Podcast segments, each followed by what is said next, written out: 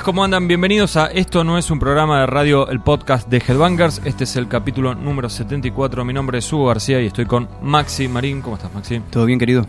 Bueno, Maxi, hoy vos ya sabes más o menos lo que tenemos para, para estar charlando, comentando y debatiendo.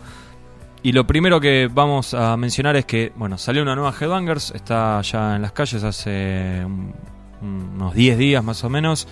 Y la portada es Malón, pero además de la cuádruple eh, entrevista con Malón, hay un reportaje con Eric Peterson de Testament, hablando, bueno, el reportaje obviamente fue antes de que venga a tocar, así que hablamos un poco de la venida de la banda, pero también de lo que será el futuro del grupo con su próximo disco, que me imagino lo estarás esperando. Sí, la verdad que sí. Es una, una banda que creo que viene sacando. Una banda en la cual confío compositivamente. Sí, y el último disco, Dark Roots of Earth, es, Es muy realmente bueno, muy bueno. Es muy bueno. Pasó el tiempo, yo nos lo seguimos escuchando y nos, nos sigue gustando. Sí, y creo que incluso un poquito más que cuando salió. Ah, mira, Porque creo que hasta había momentos del disco que no me terminaban de convencer del Sí. todo y hoy te digo, lo escucho de principio a fin y... Pero tienen temas marcadamente superiores al resto y son muy buenos. Bueno, también hay un eh, informe barra reportaje con Dito Tejosen que lo hizo Mariano Ash. Mm, seguramente si leíste Madhouse en algún momento de tu vida lo tenés que conocer a, Mariano Ash. Bueno, él es, eh, además de fanático, es amigo de los Hosen, tiene una relación muy estrecha, de hecho organiza los shows cuando lo hacen acá en, en Argentina y viajó a Alemania y estuvo en una serie de recitales y festejos que estuvo haciendo la banda ya en su país natal y bueno además de, digamos de contar una especie de crónica también hay un reportaje con Brady el eh, guitarrista histórico del grupo. Además está bueno hay más reportajes con Serpentor con Michael Monroe con Sabotage barra Circle to Circle. Este mm, hay un gracias por la magia con Obituary del disco Cause of Death. Eh, hace cuatro o cinco años Matías Gallardo había hablado con Fred Watkins que en ese momento era bajista de Gorgoroth y bueno, fue bajista de Obituary también. Este, estuvo hablando acerca de cómo había sido eh, el making of de ese disco, digamos, cómo se había hecho ese disco, cómo se había grabado esa placa emblemática de Obituary. Y hace un tiempito Fred Watkins murió. Este, nos pareció que era oportuno sacar una especie de homenaje. Y bueno, teníamos ese reportaje perdido, así que había, había material para, para rendirle homenaje al caído Frank. Bueno, y además las secciones de siempre, está el, no sé si lo leíste Maxi, el, la, la sección está foto de tapa, donde se cuenta la tras Facelift. historia. Sí, se Sí. cuenta la, la historia detrás de una foto que hizo historia, valga la redundancia, y en este caso es The Facelift, el disco de Alice in Chains, bueno, el Desde el Pogo, las reviews, eh, más reportajes con Melechesh, eh, ¿qué más? A ver, Desde Pogo, Blind Guardian, Masterplan, bueno, bastante completita. Sepultura. Sepultura, la nueva Headbangers, la pueden conseguir en los kioscos de Capital y Gran Buenos Aires, en las disquerías de siempre y a través de nuestro sitio web. Se hacen envíos a toda Argentina sin cobrar el gasto de envío, así que este, no hay excusa porque además no necesitas tarjeta de crédito ni nada de eso. Puedes pagarlo en el eh, pago fácil, rapipago de tu zona. Más comodidad. Imposible, ¿te acordás cuando teníamos que ir 50.000 veces al kiosco a pedir la Madhouse y nunca llegaba? Bueno, No, pibe, te dije que no. Mañana, no, Claro. pero me eché la, la pasaba por acá. Mentira, había hecho Mentira. 25 cuadras para volver al kiosco, pero bueno. Una vez me dolió mucho con la, la Madhouse 100 que cuando la Madhouse salía, bueno, los primeros días de cada mes, Sí, se retrasaba siempre un poquito como nos pasa a todos, pero este era, viste, día 27 y todavía no había salido la número 100. Y yo calculo que habría ido 27 veces a pedírsela al tipo, era cuando yo cursaba el CBC acá por el centro, y pasaba ya, ya me veía llegar, viste, a 30 metros y ya me decía, no, no, flaco, no. bueno, hasta que el día que finalmente sale la Madhouse, yo no sé por dónde andaba y la compré en otro lugar.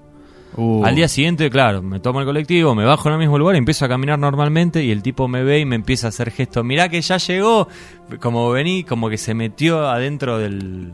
Del local, del, del del- kiosquito. la parada de diario y no sé cómo fue que hice que me hice el boludo, me crucé de vereda y me fui corriendo como una laucha porque además no me tenía la guita para Claro. comprarme dos revistas. la 101 fuiste y le sacaste el puñal de la espalda, más o menos, me imagino. Sí, calculo que después habré seguido, la verdad no me acuerdo, pero siempre me acuerdo de eso, que lo traicioné. Una vez le hice algo similar a, a un cantante de hardcore que tenía una, una disquería, que le Apa. pedí un disco 20.000 veces y siempre me lo prometí y nunca me lo traía. ¿Qué disco era, te acordás? Sí, me acuerdo. No lo puedes decir. No, porque si no salta la ficha. Perfecto. Y un disco nacional era también. De una banda que me gustaba mucho. ABBA. Mucho. Sí. Y. No, me sigue gustando ese disco. Ah. Bueno, nada, la cosa es que cuando finalmente él lo trajo, me cruzó en el parque y me dijo, che, mirá que te traje el disco, pasá por el local. Bueno, bueno, dale, yo ya lo había comprado en otro lado y también me hice el revolú. Igual ni en pedo se va a acordar de esto. De hecho, nunca se acuerda de mi nombre. ya sabes quién es, ¿no? No. ¿No? No, no, Pensé no. que con eso te ibas a dar cuenta. No. Pero no importa, acá estamos para hablar Sí. de otra cosa, estamos para hablar de Malón, que es la banda que ilustra la portada de la nueva Headbangers Maxi. Y seleccioné unos audios para que escuchen nuestros eh, oyentes y lectores.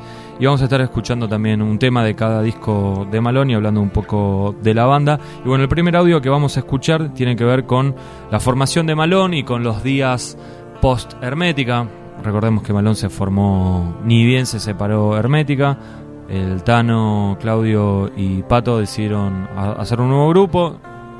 Lo reclutaron a Carlos Cuadrado y armaron eh, eh, Malón, una banda que en un primer momento le fue excelente. O sea, siempre le fue bien a Sí. Malón. Sí. Este, tal vez en ese regreso con Escurra no, no pasó lo mismo, pero también era una situación muy particular Para en el país, país, ¿no? sí, seguro. Ha- Habría que ver qué hubiese pasado eh, con esa formación en, en un momento de mayor estabilidad. Así que bueno, vamos a escuchar un poco de lo que tienen para decir los cuatro integrantes de Malón sobre lo que fue la formación de la banda y también, obviamente, se habló mucho del disco nuevo de Nuevo Orden Mundial, pero como se cumplen 20 años de la formación del grupo, este, aunque bueno, en el medio hubo muchos años de inactividad, se cumplen 20 años de la formación, ¿sí? Y me Perdón, parece- de hecho fue lo que festejó la banda en el Luna Park hace unos meses, ¿no? Sí, mes yo lo aclaro porque ya vi muchos comentarios de por qué poníamos 20 años en la tapa de la revista si la banda estuvo mucho tiempo inactiva. Bueno, 20 años de la formación, lo lamento, es así, así funcionan las cosas. Y bueno, entonces le pregunté y hablaron un montón acerca de esos primeros días, se coparon todos, en, lo recuerdan como con, mucha alegría de cómo fue la, composición del primer disco y los primeros días de, de Malón Post Hermética. Acá vamos a escuchar un breve extracto. Y fue un momento medio difícil el comienzo de Malón, eh, teniendo en cuenta la separación de Hermética, ¿no? que fue bastante traumática. Y nada, que estábamos como cagados en la espalda, en un punto porque, porque sí, porque se había generado también esa cosa de politización de la separación y, que como que teníamos que rendir un examen, ¿no es cierto? Más que nada porque tres miembros de la banda siguieron juntos haciendo otro proyecto, ¿no? Distinto sería si cada uno hubiera agarrado por su lado, ¿no? Este, pero también con mucho mucha garra, me acuerdo de ponerle, de, sacarlo adelante y que fuera digno. ¿no?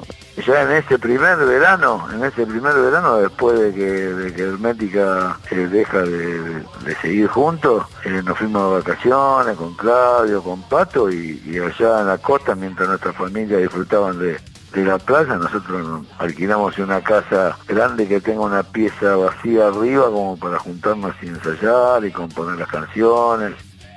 era el verano, y dijimos, ¿dónde vamos a? Vamos a la costa, está la playa, estamos cerca de la playa, a comer asado y a tocar.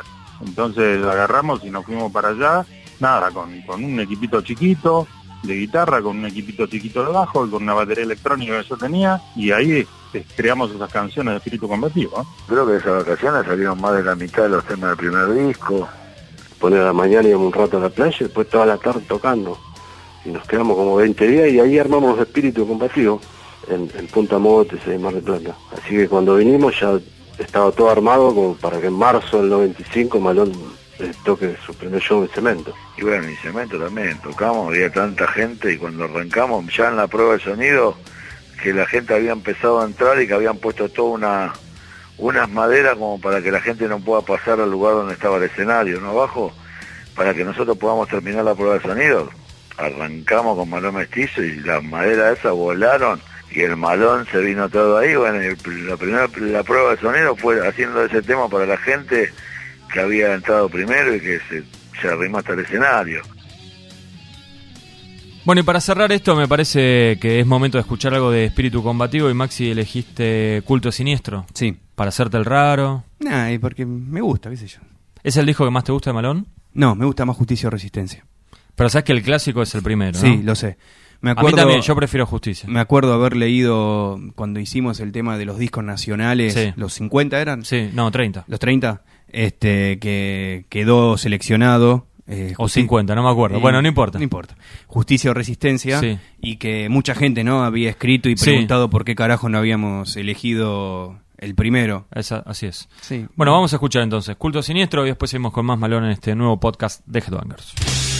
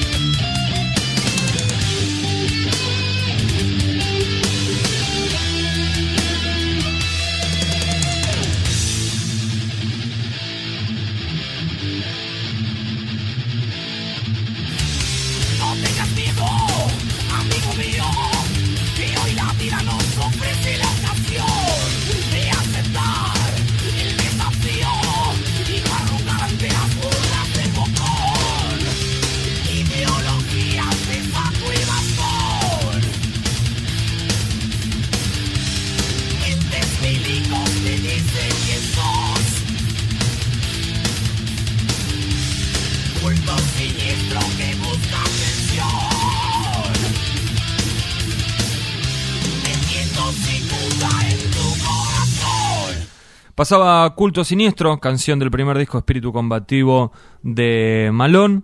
Bueno, el, para el que todavía no, no leyó la revista, le comentamos que son cuatro reportajes que se hicieron de forma individual. Obviamente, con cada uno pude preguntarle cosas distintas, pero había muchas preguntas en, en común, digamos, como para poder hilvanar eh, toda la historia. Por ejemplo, le- les pregunté, porque estuve releyendo la Headbanger 53, que había sido cuando se reunió la banda, y sabes que había notado que había como mucho recaudo en, viste, en frenar el entusiasmo y de que decían, volvemos por un show, tenemos ganas de seguir tocando, nos gustaría hacer un disco en algún momento, pero vamos paso a paso. No era, viste, volvió Malón y vamos a pasar a todos por arriba. Después finalmente terminó pasando eso, reventaron dos Malvinas, hicieron gira por todo Sudamérica. Filmaron dos DVDs. Filmaron DVD, hicieron mil cosas, pero en ese momento iban como paso a paso. Bueno, una de las cosas que les pregunté fue por qué tanto recaudo. Salieron respuestas bastante escopadas. Eh, les pregunté qué cambios habían notado. Esto fue un- una pregunta que sugeriste vos en la escena argentina comparado la actualidad con lo que eran los noventas. Obviamente hablamos muchísimo del disco nuevo y también le pregunté eh, sobre el rol de Javier Casas, que es el productor del disco Sí. que si bien, digamos, Javier yo lo conozco, eh, es, gui- es guitarrista, fue guitarrista de bandas de hardcore, actualmente tiene una banda que nada que ver, pero, digamos, eh, venía trabajando con bandas pesadas, nunca con una banda de metal clásico argentino como, como lo puede ser Malón, ¿no? Eh, no, de metal clásico, de power, digo, eh, de heavy tradicional, sino de una banda clásica del metal argentino. Así que bueno, también estuvimos hablando bastante al respecto sobre el rol de Javier Casas en este disco nuevo. Y a Claudio Connor, una de las preguntas que le hice fue si antes de lo que fue la reunión de Malón, él ya tenía ganas de juntarse con el grupo o si era algo en lo que nunca había pensado. Y esto fue lo que respondió. si bien desde un comienzo estábamos recontra enganchados, este, quizá a veces te pasa, viste, que, que- te entusiasmas con algo y después pasa un tiempito y, y decimos, "Uh, si no, este, no, no es lo que yo pensaba, o, eh, un poco por eso, viste, que tomar las cosas con tranquilidad, este, porque gracias a Dios este, todos estábamos con la misma llama, digamos, de, inspiración, eh, que tiene que ver también, la inspiración que tiene que ver con, con los compañeros que tenés al lado, porque te inspiran y, y los admirás, los, los respetás, eh, yo soy fan de mis compañeros en, en una palabra, ¿no? No, Eso me genera inspiración y, y un poco de, eso, de, darle un tiempo a las cosas para para ver si todavía existe esa llama y bueno, eh, no solo que seguía existiendo, sino que se, se hizo más grande, ¿no? Y, lo estamos disfrutando mucho, estamos muy contentos de, haber terminado el disco, de, todo lo que suceda a, partir de que sale, eh, haber hecho el Luna Park, que yo, cosas realmente que no las, que eso sí que no lo pensábamos, ¿no? Ir a tocar a, Latinoamérica y montones de gente que, que sigue la banda y que, que se siente identificado, teniendo en cuenta que usamos bastante el idioma, eh, modismos que son propios de acá de la Argentina y, y enterarme de que gente de Nicaragua eh, eh, busca en internet todo a ver qué significa tal pa- palabra, eh, qué significa gil o yuta o lo que fuera, ¿no es cierto? Y bueno, nada, estamos orgullosos de nuestro trabajo y felices de, de- de haber eh, recorrido este camino, ¿viste? Por ejemplo, en el Luna estaba la mamá del Tano y el Tano dijo, eh, la saludó y dijo, viste mamá, con el, con el que vos me decías, llegué lejos y, y me parece que, ese es nuestro tesoro, ¿no? Que nadie daba dos mangos cuando nosotros arrancamos con esto y, es un rubro difícil, no solo ya en la Argentina, sino en el mundo. La beta de rock que nosotros cultivamos y que nos estén pasando estas cosas es realmente un orgullo, ¿no? Cerramos la respuesta de Claudio Connor escuchando Bajo el dominio danzante del segundo disco de Malón, Justicia o Resistencia.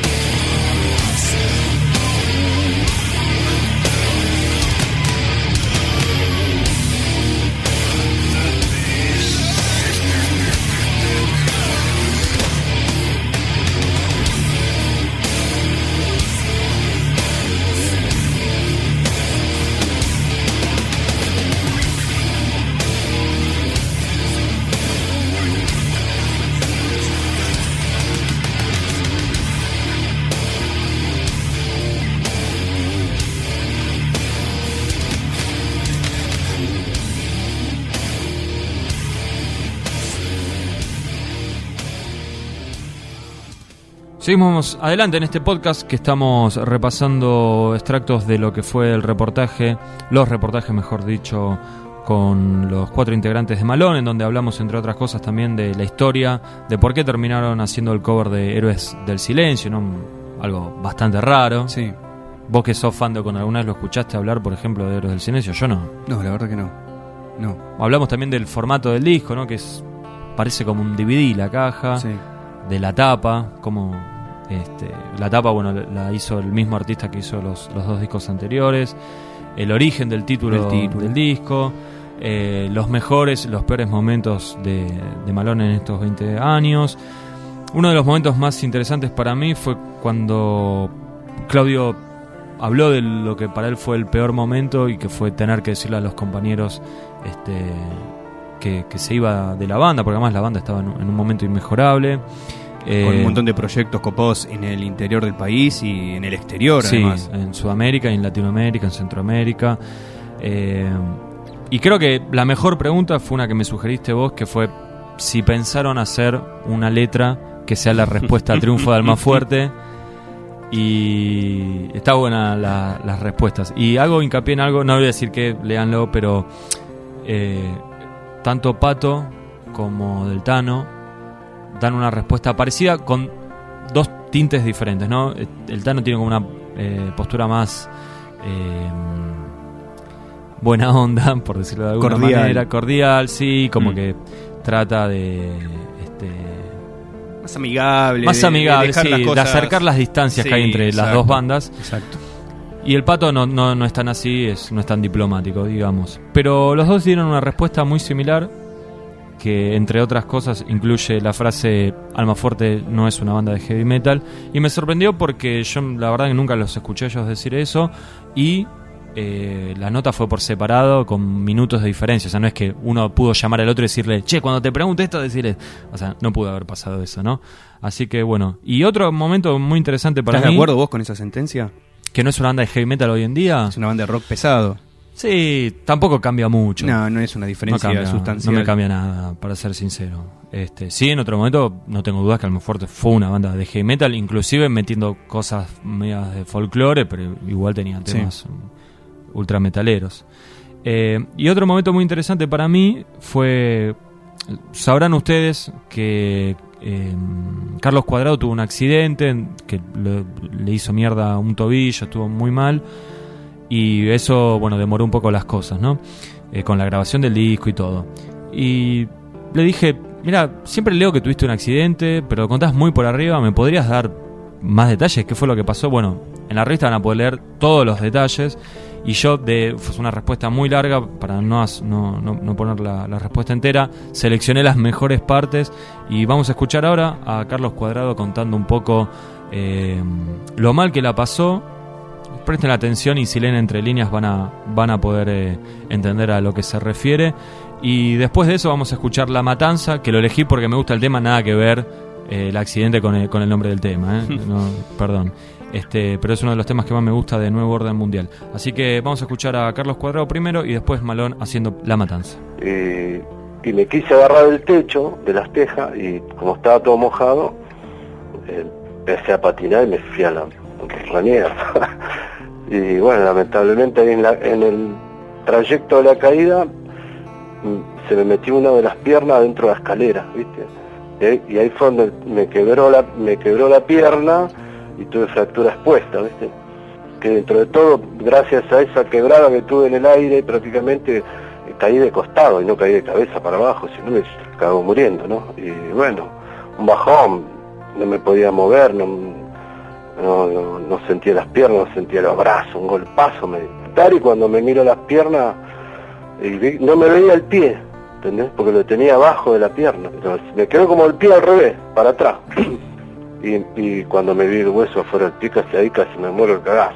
Perdí prácticamente el tobillo, se me desintegró, ¿entendés?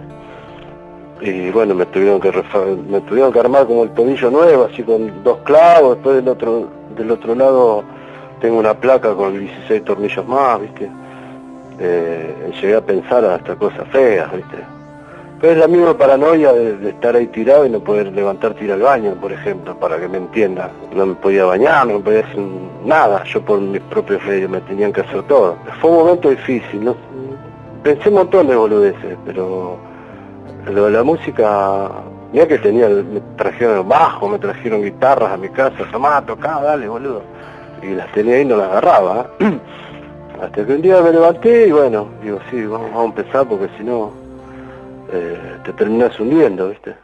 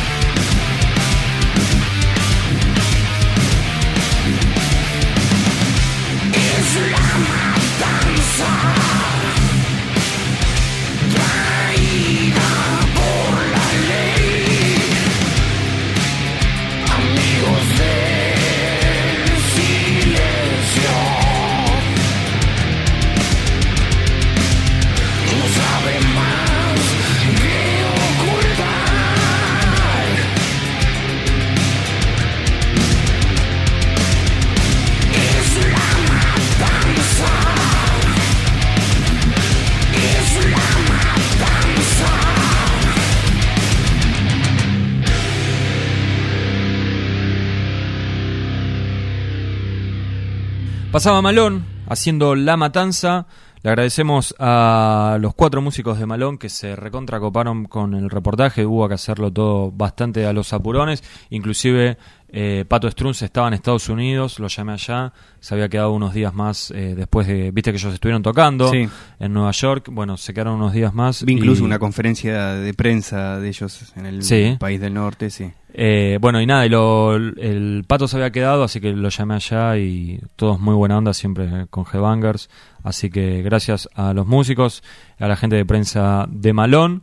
Si les gusta la banda, recomiendo que lean el reportaje porque creo que serían cosas copadas. Sí, eso era algo que te iba a decir, que me parece que, que en muchos momentos, creo que lo más interesante de la nota es que en muchos momentos más de uno se, se quitó el cassette. Quizás, Sí. no sé, este una cuestión de prejuicios, no sé. Uno quizás a veces cree que de, una banda o de unos músicos, de músicos nacionales, y una banda tan importante como Malón, como que hay ciertas respuestas que van a ser medio de taquito y con el cassette puesto, porque, viste, se puede tener cierta repercusión y tener que salir a aclarar los dichos pero me parece que cada uno en lo suyo y con distintas preguntas, incluso lo de Carlos en el tema personal de lo que escuchamos anteriormente, como que en algún momento dijeron más de lo que uno podía sospechar que la pregunta podía dar. Y creo que es lo más interesante de la nota en sí, independientemente si te gusta o no la banda. Y después te quería preguntar, no sé si te Decime. comprometo, ¿qué te pareció el disco? Me gustó más de lo que yo esperaba. Por algún motivo no le tenía mucha fe. Me parece que... me Yo creo que los me- adelantos no habían dado. Creo que tu- en mi caso tenía mucho que ver el tema de los adelantos, no me habían gustado casi nada.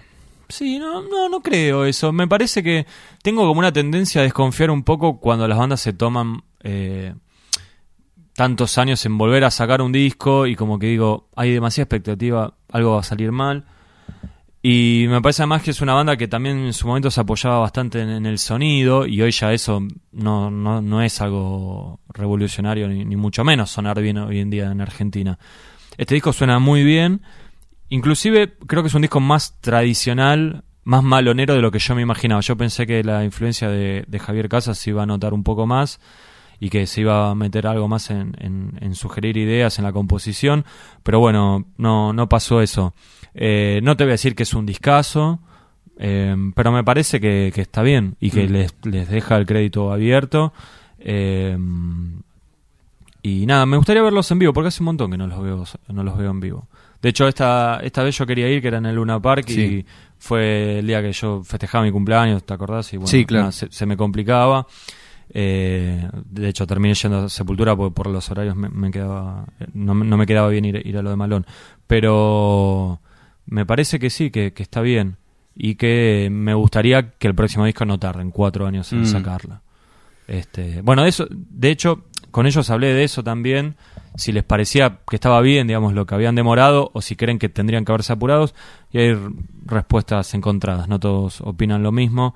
Me parece que el Tano era el que estaba más cebado con sacar el disco. Pero bueno, ahora también ellos por separado tienen proyectos este, en cuanto a lo discográfico, Sí. así que eso quizás puede jugar en contra, pero bueno, Sí. el disco hace dos meses que salió poco más, este, hay que darle todavía rodaje, hay que presentarlo, hay que seguramente grabar algún DVD con los temas nuevos, pero sí, coincido mí- en que me gustaría que el próximo no salga en el 2020, No, porque no, sería no. un despropósito. Sí. Una banda con 25 años y cuatro discos, la verdad no tiene mucho sentido. Y cada vez estoy más convencido que el Tano Romano es el alma de- del, del Para mí- grupo. En lo- digo, no se ofenda a nadie, en lo compositivo, digo, o sea, totalmente, totalmente. es el que mantiene siempre, es el que va a determinar si el Si el tema te- es muy bueno o zafa. Totalmente, creo que lo puse en la review del disco. Sí. Hay momentos donde el tema viene medio, medio deambulando, el- salen los típicos riffs del Tano y el tema levanta. Levanta, sí. Levanta. Sí. Es in- inobjetable y claramente es el motor compositivo, es el alma y hasta te diría la imagen y es el que mejor representa lo que es Malón para el público de Malón. Sí, y para cerrar con lo de Malone, otra cosa que me sorprendió hablando con ellos es que pensé que el tema de las letras era más compartido entre Pato y Claudio y no, es, es mucho más de Del pato. del Pato, mucho más, este, inclusive hasta las melodías y todo. Y después, bueno, Claudio, bueno, él lo explica bien, ¿no? El proceso que hace, pero yo la verdad pensé que se involucró, que se iba a involucrar más en este disco, porque me parece que es otra faceta de Claudio, ¿no? Es una faceta como un Claudio eh, mucho más hasta extrovertido, te diría, que lo que fue en, en su momento cuando Malone todavía estaba activo con él y después Sí. eh, se separaron. Pero bueno, damos vuelta a la página, dejamos Dale. a Malone atrás y vamos con más temas de actualidad porque vamos a estar hablando de dos cosas que estuvieron sucediendo en estos últimos días. Y la primera es que Megadeth sacó un tema nuevo que es un adelanto de lo que va a ser su próximo disco que se llamará Distopia y que va a estar saliendo el 22 de enero. Espero estar de vacaciones el 22 de enero, pero bueno, va a salir lo nuevo de Megadeth ahí. Y viste que se hace mucho en Estados Unidos esto del Sí. Record Store Day, Sí. que es el día como de apoyo a las disquerías independientes, eh, porque bueno, en Estados Unidos dominan la- las tiendas virtuales, las grandes cadenas. Entonces para da- tirarle un huesito a los tipos que todavía tienen un local, y me parece bárbaro que lo hagan, las bandas editan algo de material que se vende solo de forma... eh, o sea, la única manera que lo tenés de conseguir es yendo a la disquería y comprarlo ahí, nada de internet. Formato físico. Exacto. Sí, sí, formato físico, pero que no lo puedes comprar por Claro. correo. Tenés Sí, que ir sí, ahí. sí, o sea, la- el chiste es que vayas y que... Mover el culo. Exacto. Bueno, y... mm, ya habían adelantado un tema. Bueno, ahora adelantaron otro que se llama The Threat is Real. La amenaza es real. Es un simple de 12 pulgadas que incluye un lado B que es un cover de Fear, esta banda que tiene una relación estrecha con Mustaine porque es donde cantaba Lee Bing, con quien Mustaine formó la banda MD45. El cover de Fear se llama Foreign Policy. Y bueno, en cierta manera es otro adelanto de lo que va a ser Distopia. Y El ya- anterior había sido Fatal Illusion, recordemos Claro. temas que están tocando en vivo en la gira que ahora tiene en Europa, Es como que ya nos podemos ir haciendo una idea, ¿no? De, Sí. lo, de lo que va a de lo ser que va a ser el disco. este disco nuevo. Así que Maxi, yo lo que te quería proponer, Sí. más allá de hablar de lo que nos pareció este tema, era que lo escuchemos en vivo y Dale. lo vamos, lo vamos comentando. Analizando. Y después vemos si da o no para ponerlo y que los que no lo pudieron escuchar lo, lo puedan, lo puedan hacer ahora. ¿Te gusta la tapa del disco? No, no me gusta. Me parece bastante trucho el tema de... No, no me parece actual, me parece algo medio que en 2006 hubiese sido moderno y hoy ya no. Es una especie, bueno, está Big Ratterhead, pero como robotizado. Una especie de Terminator policíaco. Sí.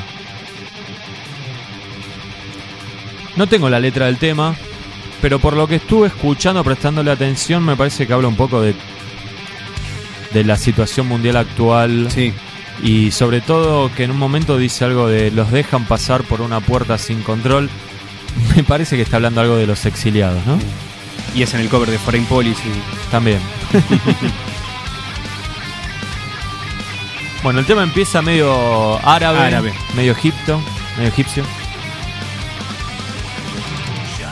Y ese solito que escuchábamos, esa influencia de Merciful Fate de empezar el tema y mandar un solo, eh, se repite a lo largo del tema, tiene tres solos. Que a mí me pareció medio, demasiado. Lo primero que se tiene a la mente, ya, decilo, no seas cagón, dale. La voz de Mustaine. Sí. Destrozado. No me gusta. El recurso de cantar más abajo y afinar más, Más grave. más- más grave se suele hacer en vivo para que el cantante no se exponga que ya no llega a ciertos a ciertas notas. Pero ¿no? si lo hacemos en estudio, Si lo hacemos en es el estudio ya está- tenemos un problema. Es el tono que Mustaine tal vez usaba en alguna parte, en un tema muy particular, en algo medio susurrado, hablado, para darle otro matiz. Ahora es lo que lidera eh, la canción. Esto. El riff de fondo ya lo escuchamos 160 veces en la discografía de Megadeth. La batería puede haber sido grabada por John Drover. ¿Sabes que leí muchos comentarios diciendo. Está bien, me metí en el foro de Mega, tal vez no fue la, la mejor decisión mía, ¿no? Diciendo qué bien instrumentalmente está el tema. A mí, la verdad que. Yo no noto mayor diferencia. Sí, porque el manco en, en vivo, digamos. Eh, perdón, en estudio. Más o menos zafaba, cumplía. El tema era en vivo, ¿no? Verlo, sobre Sí. todo. Acá viene un solo interminable. A cargo de Kiko Loureiro, ¿no? No quiero que una de mis bandas favoritas tenga un violón que se llame Kiko. No quiero, no quiero. Me rehuso, me rehuso, pero bueno, ya está, es inevitable. Kiko toca muy bien, te lo voy a decir Sí. siempre. Kiko, Kiko, Kiko. Kiko toca muy bien. Pero Este, nadie lo duda, ¿eh? Pero la composición. Chris ya- Broderick también tocaba muy sí, bien. la composición ya sabemos de quién depende. Y a mí me parece que sigue con la pólvora mojada, Maxi. Acá me imagino a haber un duelo de intercambiar solos. Yo creo que sumado a lo de Fatal Illusion, y vos que decías que quizá con dos temas podemos darnos una impresión de por dónde viene el disco, me parece que cualquiera de nosotros hubiese apostado dos aguinaldos a que claramente el disco iba a ser mucho más pesado que Super Collider, un disco que justamente podría ser malo, muy malo, regular, aceptable, 6 puntos, 7, 4, 1, pero no era un disco pesado justamente, no se caracterizaba por ser un disco trayero. Acá me parece que el sonido es otro y que la intención de la banda es la de endurecer las composiciones. Ahora, me acuerdo de algunos comentarios mismo de Elepson, a quien es parte de la banda, es el ladero de Mustaine, pero como que me parece un tipo un poquito más creíble que Mustaine o menos contradictorio, no sé cómo quieras decirlo, que decía que había cosas que lo rememoraban a la, a la época vertiginosa de Killing y de P-Cells. No, ni, No, ni no, por no se lo encuentro ni, ni por asomo. no se lo encuentro ni poniéndole No, toda la gana del mundo. No, no, yo creo que eso ya es imposible que esta banda replique lo que hizo en su Lo cual no es momento. necesariamente malo, porque tranquilamente pueden hacer algo como más parecido a lo que era, no sé, este, no sé, la etapa más media de la banda y, y estar bueno. Pero, Que Cryptic Writings así. Claro. Lo pongo de vuelta. Dale. El tema es, algo también que ya lo hablamos en otro momento. Una cosa es ver la evolución de una banda que pasó de Racing Peace a Cryptic Writing en siete años. En el medio había otros dos discos y LP. Y otra cosa es una banda que evolucionó, pasó, experimentó, volvió a ser pesada. Y volver a dejar de ser pesada, no sé qué tan bueno es hoy en día para una banda como Megadeth. Digo, volver a. O sea, ¿cuánto le garparía a Megadeth sacar un disco como Yutanasia hoy? ¿O cómo lo dejaría Megadeth expuesto frente al resto de la... Capaz nosotros estaríamos felices, pues es uno de, los- es uno de mis discos favoritos de la banda, Yutanasia. ¿Vos lo que querés decir es que sería una banda inofensiva haciendo algo así? Yo creo que quedaría muy Si hoy un tema como A. Secret Place quedaría como algo Sí. obsoleto, viejo. Y yo estoy con- y creo... Como esto- estos viejos ya no pueden tocar. Claro, y yo creo... Sí, yo igual preferiría eso que seguir intentando Ol- esto. Olvídate, olvídate. Mira, yo te digo una cosa. Creo que estaría mejor. Creo que le saldría mejor a Mustaine eso. Sí, bueno, pero pará. Pero no lo sé, pará. es una El disco mía. anterior. Sí, eh, Super Super, Collider. Collider. Qué nombre malo. Super Horrible, Collider. y la tapa. En cierta forma fue para ese lado. Fue para hacer más canciones. Yo lo veo más parecido. Yo eso se lo, se lo, lo- lo entiendo mejor en Certín, ponele. Casi todo tiene como cuatro o cinco temas que a mí, a mí me siguen gustando mucho. Y veo esa cosa más, entre miles de comillas, hard rockera, no tan Pará, pesada, no tan 13 extrema. ¿Te parece más jarroquero? que Super Collider. Sí. Hay temas que. Y mejor. Sí. No, bueno, mejor o peor Sí. es una cuestión de opinión, pero no, a mí Sí, no. ¿eh? Super Collider, el tema de Super Collider, ¿qué es? ¿Qué sé yo? Nada, No, sé. no es nada, no es pero, no pero es- me Bueno, pero me parece que intentó no hacer un tema machacado todo No, el tiempo. eso, seguro. a eso me refería. Yo estoy de acuerdo con vos. eh, Yo creo que, que Mustaine claramente quiere hacer algo y se da cuenta que hoy por hoy el heavy metal, el metal en general, digo, es, es algo bastante pesado, Volvió a pagarse muy extremo. técnico, claro, y que el tipo no quiere, no quiere quedarse en el tiempo. El tema es que no está inspirado y el tema es que No. Y que además calculo que el pibe que quiere escuchar a alguien tocando 10.000 notas por segundo va a preferir Revocation a esto. Capaz que el chabón de 45, no sé, pero el pibe de 16, y sí, o, o va a tener 10.000 bandas de metalcore, o va a tener otro tipo de, de- de grupos Sí, igual Mega que, no tienen, sé si la que tienen más vitalidad, porque estamos hablando acá ya de gente de más de 50 años que hace mucho tiempo no está en un buen momento. Más allá, digamos, de. Hablando en serio, más allá del fanatismo, no fanatismo. O sea, si yo empiezo a contar desde The Warning Hero para acá, Mega no tiene un disco bueno. Salvo, para mí, la excepción es el de 2004. Que iba a ser un disco The solista. System Has Failed. The System Has Failed, que iba a ser un disco solista de Mustaine. Y yo como que ese es el disco que siempre me da como un poco de esperanza, ¿no? De que digo, bueno, pero para, no fue hace tanto. Si sacó ese puede volver a sacar otro. Pero a esta altura ya me parece medio que es la excepción a la regla, porque la verdad es que de ahí en adelante todo lo que hizo me parece choto. Inclusive de Warning a Hero le rescato dos o tres cosas, pero después tiene abominación. No, es- a mí nunca me Estamos hablando mucho. de una banda, loco, que dejemos de lado Rusty Peace. Todo lo demás es buenísimo. O, o- a ver, que yo, sí, me puede decir Risk, bueno, pero fue un disco que claramente intentaron hacer otra cosa, se nota mucho la influencia del productor. Pero yo esto lo, lo noto amorfo, lo noto amargo, lo noto sin ganas y me parece todo en piloto automático. Ojalá estos sean los dos peores temas del disco, pero no creo que sea No, el no creo, no, no creo. No creo. Yo la verdad, lo hablamos el otro día cuando íbamos a Testament. Lo escucho y digo, y no va a estar bueno, pero siempre hay dentro de mí una cosa, a decir... Pero eso es fatal, porque cada vez que sale el disco, no tenés esperanza. Sale, le pones unos huevos tremendos, Y sí, claro. decís que te gusta, después pasan seis meses y decís, no, ya no me gusta tanto. Y claro que le pongo, ¿cómo no le voy a poner huevo a Mega? ¿De qué que le ponga huevo a Está Black bien. Dahlia no, está bien, concha pero su yo ya madre? lo escucho ahora y ya no me dan ganas de, de Ah, ponerle huevo. Sí, ¿qué? yo sí, yo creo que sea 22 de enero, que se filtre mañana el disco, lo quiero escuchar. Sí, yo lo quiero escuchar y lo voy a escuchar. Y te juro, te juro que estoy abierto a que si, si, que si el disco es bueno, me va a parecer que. O sea, no, no me voy a reprimir, no es que le tengo bronca y no es que gozo con que Muste no levante la puntería. Aunque a veces lo leo decir cosas que me parecen unas pelotudeces astronómicas. Sí. Pero bueno, más allá de eso, Yo lo que te digo- musicalmente, yo quisiera que me parta la cabeza. Y lo que te dije la otra vez, me da bronca si el disco no llega a ser bueno, me daría mucha bronca porque lo hablamos hace un año acá. Era el momento de decir, miremos para atrás, fijémonos las cosas que estamos haciendo mal, nos sacamos al todo de encima, sumemos a dos que sumen justamente. Y no, estará muy contento, Kiko será muy copado, Dice que es cocinará muy bien comida brasilera, Dice ¿viste? que Pero- es íntimo amigo de, del batero. De Chris Adler. Sí, íntimo que se amigo, casi hermano de sangre. Sí, sí. Y es un gran batero Chris Adler, pero... No, no aportó nada. Acá en estos temas no dos temas, nada. la verdad que no parece ser el mismo pibe que en, que en la Mogot te puede levantar un tema o que voy a decir, eh, che, mira el batero que onda. Sí, pero cuando hablamos de trash necesitas riff copados, loco. Y acá hay riff genéricos. Sí. Es así. Es así. No, no hay más vueltas que darle. Bueno, lo dejamos de pisar, vamos, lo escuchamos hasta el final. Dale. Seguramente igual lo pueden escuchar en 10.000 plataformas distintas, pero bueno, lo dejamos hasta el final. Y no se vayan, que después hablamos de Exodus. Rendezvous. The vultures have come home to nest. The clock runs out. The is late. A deadly strike. The threat is real.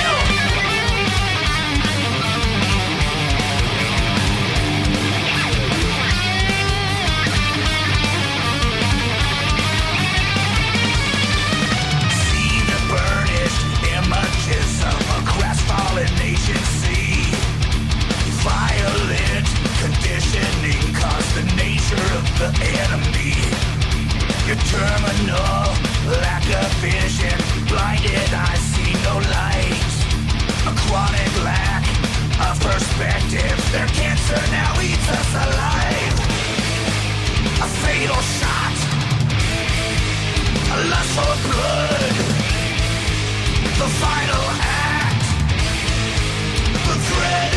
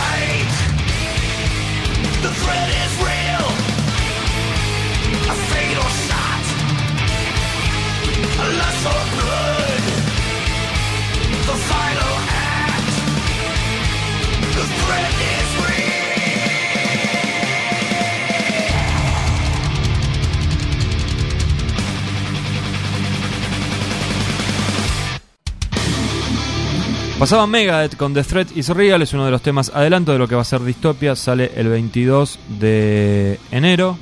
Me imagino que tendrá edición en Argentina el disco nuevo de Megadeth. Le podría haber sacado mi cumpleaños, pedazo de puta, ¿no? Pero domingo, ¿no? Bueno, No garpa. ahora salen los viernes los, Sí. los discos. Bueno, Maxi, dijimos que íbamos a hablar de Cumpleaños de. Astilla. Sale para el cumpleaños de Astilla.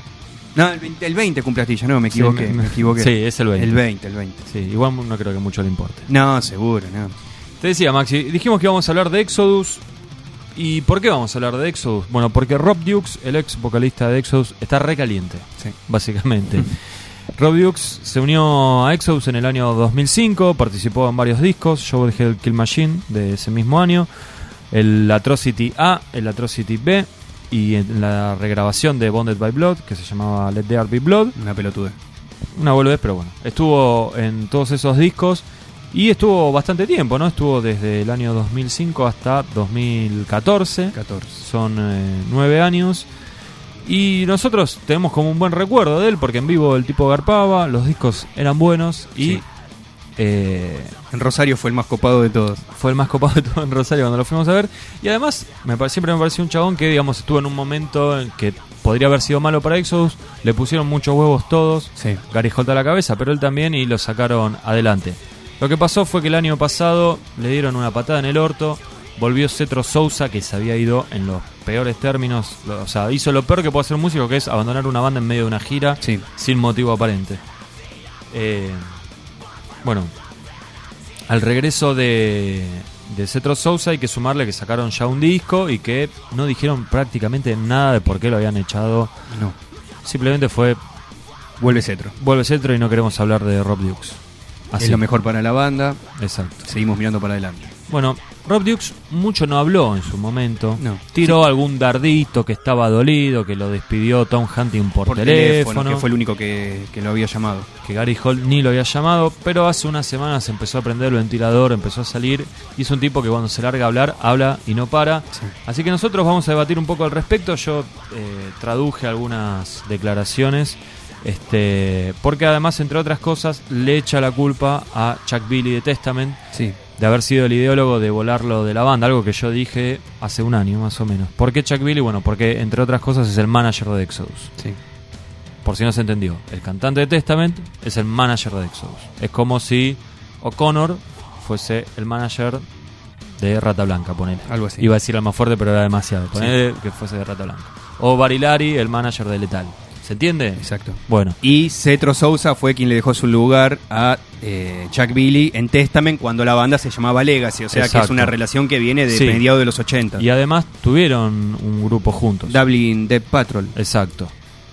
Así que está claro que son amigos. Sí. Por eso era muy sospechoso en aquellos se Nostradamus. ¿sí?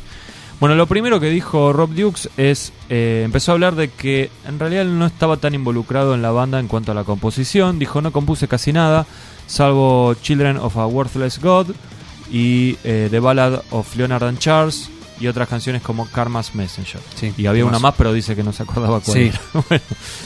Eh, dice que Gary Holt le decía qué cantar, cómo cantarlo. Le decía las métricas, les decía las melodías que había que meter en la canción. En qué parte tenía que gritar, en qué parte no. Exacto.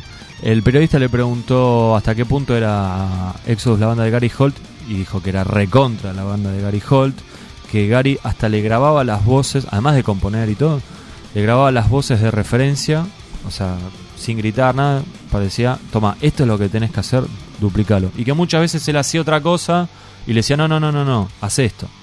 O sea, como que lo tenían bastante cortito. Limitado. Pero no le sacó nada de crédito. Dijo, Gary es genial, es un fenómeno tocando la guitarra, escribe letras muy buenas. Y yo fui muy amigo y creo que no fue en este reportaje, sino en uno anterior que decía que hasta, viste, había onda ya con las familias que iban Sí. al cumpleaños de uno, una fiesta, un asado. O sea, que iba más allá de la banda. Por lo tanto dice, me rompe el corazón lo que pasó con Gary Holt porque lo consideraba un amigo. No me duele haber perdido un trabajo, me duele porque pensé que los chicos de Exodus eran mis hermanos y me traicionaron. Lo que me duele es perder la amistad. Si esos tipos me llamaban y me decían, matamos a alguien, yo me aparecía ahí nomás con una pala y le decía, ¿qué hacemos? Me di cuenta que no les importaba nada, me di cuenta que para ellos yo era solo una cuestión de negocios. Te digo, ahí ya me está dando mucha pena. ¿no? Sí. Después dijo, esto yo no lo sabía, que en el momento que él se entera que lo van a volar de la banda, hacía tres días que se había casado y estaba de luna de miel.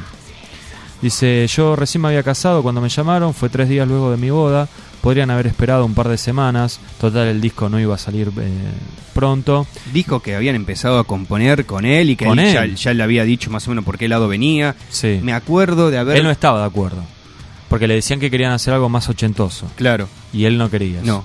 Que él había dicho incluso que... Me acuerdo que en esta gira de Slayer, una gira del año pasado por Estados Unidos, él fue a ver a Slayer para meterse en el camarín y terminar de ultimar detalles con Gary de cómo iba a ser y cuándo iba a ser la grabación de lo que terminó siendo Blood In, Blood Out.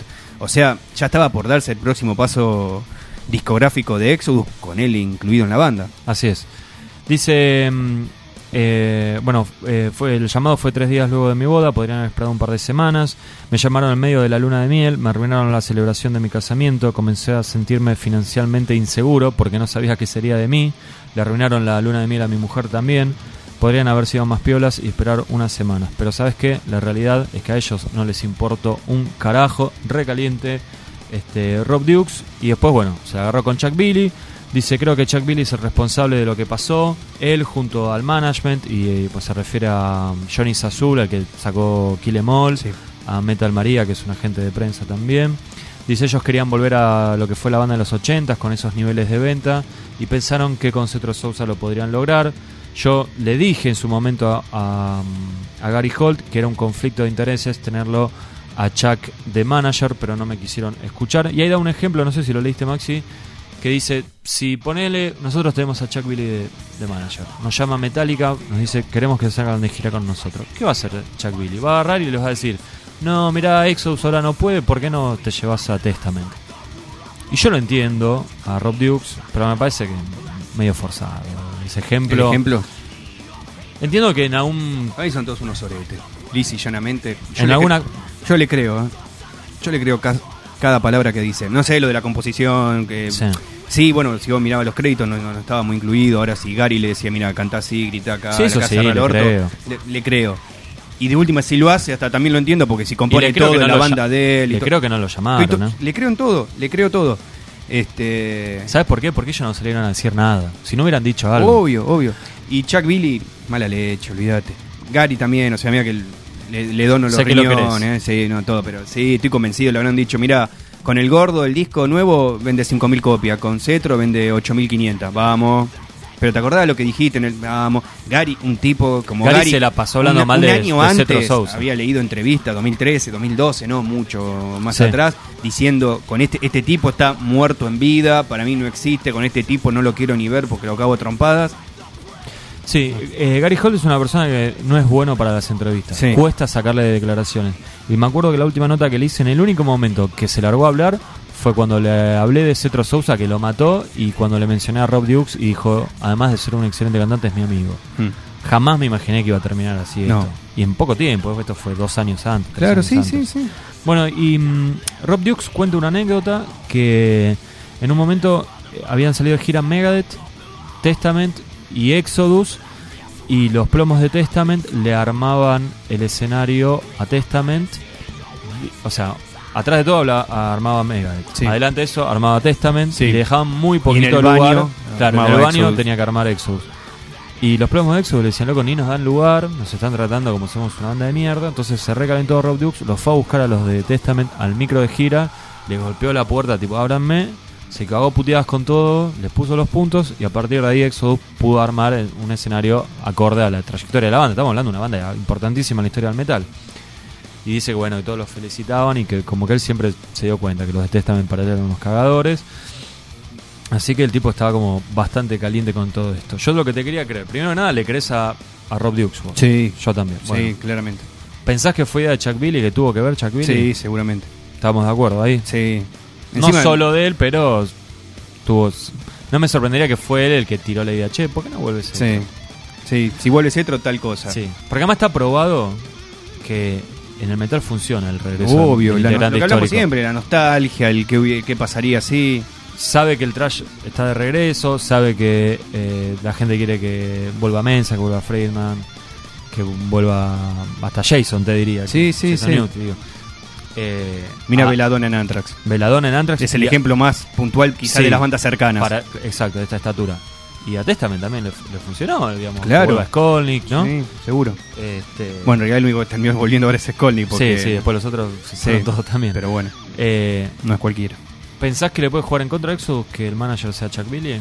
¿O eso es medio, medio No. delirio de, de Rob Dukes? No, no creo que le juegue en contra, pero sí me parece, el otro día lo estuvimos hablando así en un intercambio de mail, me parece que esperaban ot- otra cosa. Me parece que él no terminó de explotar la banda con el regreso de... Nunca vamos a saber cuántos discos hubiese vendido si Blood Out lo grababa Rob Dukes, pero te lo decía el otro día, ¿qué está haciendo Exodus ahora? Está girando soporte de King Diamond. Ahí es donde yo no estoy de acuerdo con vos. Primero que nada, no, no me parece una mala gira con... ¿Me estás jodiendo? Voy en, No, no, pero voy no- en pelota cruzando el 9 de No, julio. pero no lo digo, no lo digo por una cuestión de gusto, digo por una cuestión comercial. No sé bien para cuánta gente está tocando, pero 1500 personas por lo menos estarán yendo. Por eso, no Y está... sali- Exodus no venía tocando para más gente. No, no, por eso, no, no, no, no- por eso digo, no es un salto eh, cualitativo importante. No es que te sacó de gira Metallica, No, pero te sacó de bien. gira No, está bien. Pero estamos, yo, no pero- sé. está bien, pero estamos de acuerdo que ellos esperaban otra cosa. Claro, seguramente. No funcionó tal vez como ellos esperaban. No, yo creo que no. Pero hay que decir que eh, este disco, Blood In Blood Out, fue el mejor debut de Exodus Sí. de Fabulous Disaster. Sí. Con lo cual, hay que decir. Con lo que significa el cambio de venta de 20 y pico de después, ¿no? Exacto, exacto. Igual hay, hay otra realidad. Exodus ya estaba creciendo. Sí. ¿sí? O sea, no es que Cetro volvió con la banda muerta. No. Cetro volvió con la banda en, digamos, la curva ascendente, Sí. por decirlo de alguna manera. Pero después hay una cosa que me parece que vos perdiste de vista. Y es que en este momento Gary Hall toca en Slayer, con lo cual Sí. a veces Exodus tiene que salir de gira sin Gary Sí. lo cual es bizarro, Inexplicable. sí. Pero bueno, pasa. Y me parece que ten- tenerlo a Cetro es una cosa. O sea, tenés alguien para poner en, en la figurita. Bueno, Sí. no está no está uno, pero está este. Sí. Porque Cetro grabó discos históricos como Fabulous Disaster. Ahora, si lo tenés a Rob Dukes, y se te cae el circo, te crecieron los enanos. Ya lo hicieron, ¿eh? Sí, pero ¿cuál es la diferencia? En una cosa es una fecha esporádica, Mucha, mucha, había sido una gira europea de varias pero fechas. ya estaba ¿eh? pautada. Sí, sí. Ahora, yo creo que ahora ellos pueden vender la gira Ah, de antemano. ser, Esa es la diferencia, ser, ¿entendés? O sea, si vos vas a un promotor y le decís, che, tenemos para venderte esto, no va a estar Gary Holt. No, no te lo compro ni pedo. Pero pará, va a estar Cetro, que volvió, que la gente lo requiso. Y de hecho vimos acá que el show, Sí, el último show, mucha llevó gente. mucha gente, Mm. Exodus. Entonces me parece que por ese lado le salió bien. Sí, no repercutió tanto en el resto del mundo. Me parece que en Argentina yo me acuerdo que fue un furor cuando se anunció que, vo- Sí, que volvía. Mucha gente. con- Y en Que las me redes sorpre- sociales en, las general. redes sociales a mí fue- me sorprendió. Este, pero en las redes sociales te digo, no, páginas de noticias extranjeras y eso, Sí. como que estaban todos, por fin se sacaban al gordo de mierda este de encima, cosa Sí. con la cual A mí no me estoy parece para al nada de pedo, acuerdo. sí. Para nada de acuerdo, porque aparte, eh, cada vez que venía Exodus, nosotros lo fuimos a ver todos los Sí. shows. Y me parecía como que el gordo cada vez estaba mejor Iba en el mejor, desempeño sí. como vocalista, como frontman. Está bien, era un tipo que le sacaban, le sacás el fac de la del, del diccionario y, y tartamudea como un hijo de Sí, puta. bueno, Cetro Pero- no Neruda no, tampoco. se- ¿eh? boludo, me está hablando, pero Por eso. Neruda hoy en día, ni siquiera, no, Claro. no. Este, le mando un cariño. Pero este me parece que era muy injusto con, con Rob Duke, quien aparte en estudio para mí también los discos son muy buenos y también hay algo que de vuelta entra en juego lo subjetivo. ¿Qué tanto mejor? Porque pasa también porque no depende justamente del cantante porque no debe Sí. tener lugar a la composición. ¿Qué tanto mejor es Blood In Blood Out comparado con los Atrocity o con Joel Headed? Hace mucho que no lo escucho, lo de Blood Out. Pero Mm. en su momento, sí, mm, nada, estaba parejo. Estaba parejo. Sí, por estaba eso. parejo. Es que dice, uh, No, no. menos mal, porque si esta la cantaba el gordo era una Igual, mierda. te digo una cosa, mi cantante favorito de, de Exodus es Cetro Sousa. El tono es el que más me gusta. Sí, sí, lo sé, lo sé. Pero bueno, nada, yo me pasa que quizás está mal, no sé, es Sí. un tema de gusto. A mí me gusta tanto lo viejo como lo nuevo de Sí. Éxodo. O sea, no es que, ah, no, Fábulo Decí la verdad. Sí. ¿Te gusta más lo nuevo que lo viejo? Salvo Bonnie Pablo, ¿te gusta más lo nuevo Y, que lo viejo? y pasa que si comparas los cinco primeros con los cinco bueno, últimos, y sí. Por eso. Y sí. Yo creo que este fue una nueva emisión de Los músicos son todos unos cagadores. Y es A complicado. mí me parece, ¿no? Es complicado. Este, todo mal con Chuck Billy, después del show, todo mal con Chuck Billy. sí, sí, sí, todo mal. Mirá, siempre lo dije, es mi cantante favorito del género, eh, pero todo mal con Chuck Billy. ¿Te referís a que hace poco tocó, hace unos días nomás? Sí, hace dos días tocó Testament por, no te de nueva, por una nueva nuevo desembarco en Buenos Aires y nuevamente el show dejó mucho que mucho que desear. Mejor igual que las dos veces anteriores. Sí, bueno, bueno, No había, sí, había que hacer, había que hacer un esfuerzo muy grande para, para superar, peor. sí. sí. para superar. Sí. Pero sí, todo mal con Chuck Billy, la verdad. Bueno, No, Maxi, le creo, le creo totalmente a Rob Dukes. Vos también. yo le creo a Rob Dukes, sí. Sí, mi diferencia es que me parece que del lado de los negocios en- entiendo que es una, una decisión.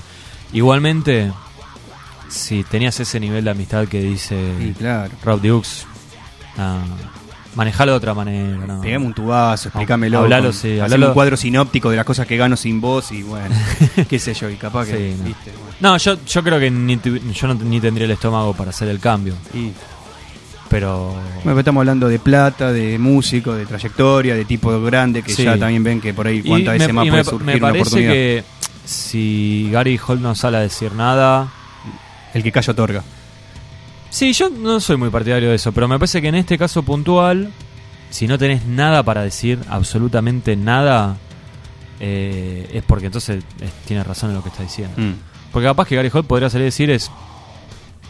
Pudimos, nos pudimos haber equivocado en los modos, pero hay algo que él no está contando y es que, no sé, nos veníamos llevando como el orto. Que puede pasar, Sí. ¿no? Puede pasar. Pero al no, al no decir absolutamente nada, me parece que está dejando. Igual yo entiendo por qué puede ser que no diga nada, ¿eh? porque sabe que, que esté la controversia dando vuelta no le sirve a Exodus. No le sirve. Mm, Porque tiene más para perder que para ganar seguro. pero no decir absoluta, aunque sea algo, hacerse el misterioso y decir, hay cosas que él no está contando. Listo, Mm. tirás esa, Sí. Y ¿viste? te lavas un toque las manos. Te lavas un toque, claro. Ni siquiera es, es vivo lo que está haciendo Sí. de, de nadie de ellos decir Nadie. nada. El tema es que no es solo Gary, ninguno No, no, salió. claro, claro. Nadie, nadie. Y él lo nombra a Gary porque era el líder, pero me parece que está caliente con todos. ¿eh? Sí, en Hasta partes Liga iguales. la ligo acá, me parece. Sí, por partes iguales. Sí, sí, estoy, estoy convencido. Pero bueno, Bueno, vos que sos el más fan de Exodus, elegí Sí. un tema para, para cerrar. Uno de la época con, con el etcétera, te morí. No, una, una con y el vamos gordo. con Children of a Worthless Gas, que encima él compuso, tiene voces limpias, que fue todo un avance. Mi disco favorito con Casi el gordo. melódico, Casi melódico. Mi disco melódico favorito con el gordo, mira. Bueno. El Atrocity A, discazo, temazo, una fija en vivo. Yo decía que me gustaba más el B, ¿no? El B te gustaba Lo habré dicho para llevarte la contra. Seguramente, seguro. obvio. Ni te acordás que te No, mandé. no me acuerdo cuál está en cuál. No, me suenan muy parecidos. Bueno, Maxi, Sí. gracias por haber estado acá. Placer, Espero que les haya gustado este podcast y nos vamos a despedir escuchando a Exodus haciendo Children of the Wordless God. No se olviden que no se puede confiar en los músicos y no se olviden que esto no es un programa de radio. Chau.